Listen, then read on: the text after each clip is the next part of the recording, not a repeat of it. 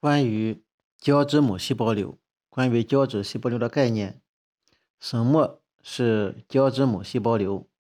胶质细胞、胶质母细胞瘤是迅速增大的恶性星形细胞瘤。三个要点：第一个呢是恶性迅速增大，第二个呢是恶性，第三个是星形细胞肿瘤。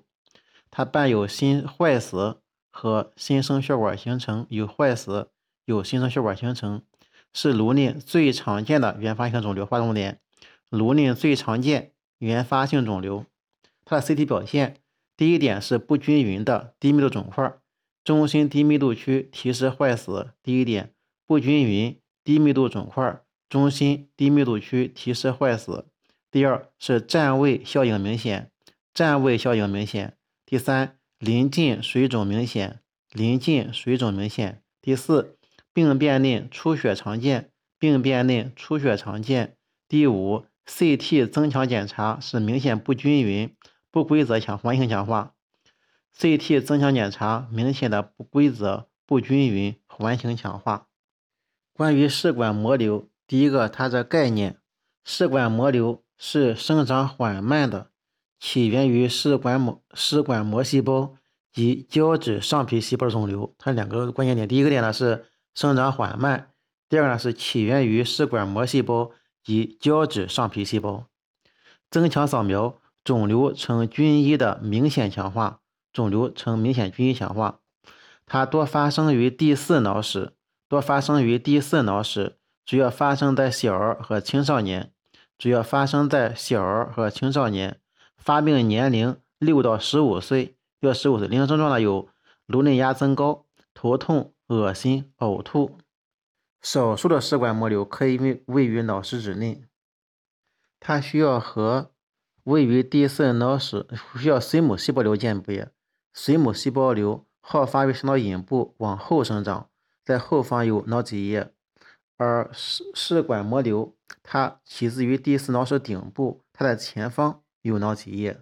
所以说，有助于鉴别髓母细胞瘤和试管膜瘤的 CT 成像是第四脑室的形态，它是往前挤还是往后挤？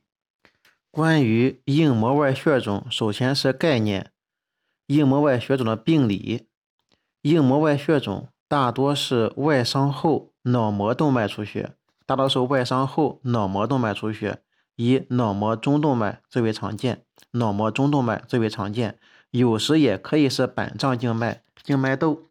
血肿集聚于硬膜外腔，绝大多数都伴有相应部位的骨折。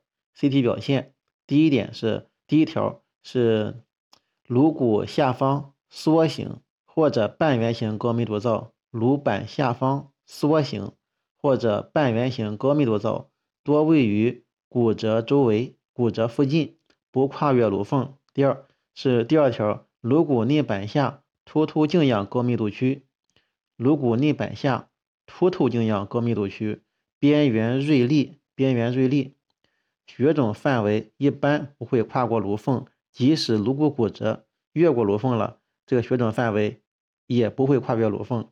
第三呢，骨窗可以看到骨折，占位效应明显，中线结构的移位较轻。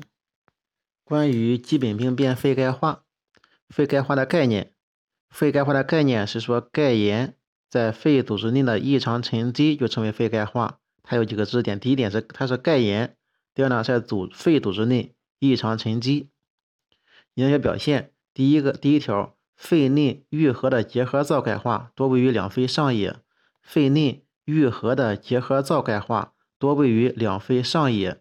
形状不定，常伴有肺门淋巴结钙化，常伴有肺门淋巴结钙化，就是肺内愈合的结核灶钙化多为两肺上叶，形态不定，伴有淋肺门淋巴结钙化。第二条，肺错构瘤中心可有爆米花样钙化，肺错构瘤的中心可有爆米花样的钙化。第三，肺组织包织菌病常在两肺叶发生散在的小点状钙化，肺组织。包织菌病常在两肺叶发生散在的小点状钙化，尘肺时就是吸肺，肺门淋巴结可发生蛋壳样钙化。尘肺时，肺门淋巴结可发生蛋壳样钙化。肺囊肿或寄生虫囊壁，可发生弧形钙化或沿囊肿壁分布的断续腺样钙化。肺囊肿或寄生虫囊壁可以发生弧形钙化或沿囊肿壁分布的断线样钙化。肺结核的愈合方式，肺结核的愈合方式，第一个呢是吸收，第一个是吸收，第二个是纤维化，第二个是纤维化，第三个呢是钙化，钙化，第四呢是空洞瘢痕愈合，空洞瘢痕愈合。关于肺结核的概念，肺结核。是人型或牛型结核杆菌引起的肺部慢性传染病。肺结核是第一个是结核杆菌，是人型或牛型的结核杆菌引起的肺部慢性传染病。肺结核的分类，第一型是原发型肺结核，第一型是原发型肺结核，包括原发综合征和胸内淋巴结结核，包括原发综合征。和胸内淋巴结结核为初次感染而发生的结核，多见于儿童，也可见于成人。一般呢症状轻微，婴幼儿发病较急，可有高热。第二型是血型播散型肺结核，第二型是血型播散型肺结核，可以分为急性血型播散型肺结核以及亚急性慢性血型播散型肺结核。它可以分急性血型播散型肺结核，也称急性速率性肺结核。以及亚急性慢性血型播散性肺结核，第三型是继发型肺结核。继发型肺结核是肺结核中的一个主要类型，包括浸润性肺结核与纤维空洞型肺结核等。第二、第三类是继发性肺结核，分为嗯是主要的类型，包括浸润性肺结核及纤维空洞型肺结核。第四型是结核性胸膜炎。第四型是结核性胸膜炎，第五型呢就是其他的肺外结核，其他肺结核是第五型。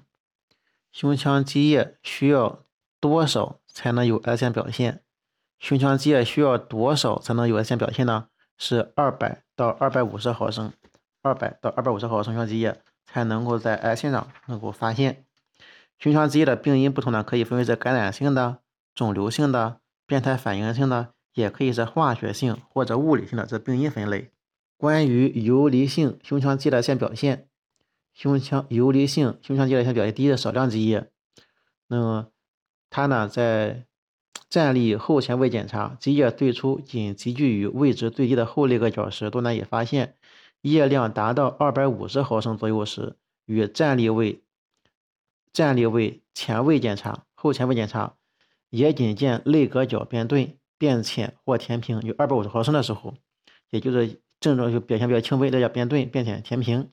随着液量增加，可以依次闭塞外侧肋膈角，掩盖膈顶，进而呈现外高内低的弧形凹面。其上缘在第四前肋缘、第四前肋以下，第四肋前端以下，上缘在第四肋前端以下，中量积液超过第四前肋的下缘。并且在第二前肋下缘平面以下，大量胸腔积液是弧面的凹面的上缘达到第二肋的前端下缘以上，这就称为大量了。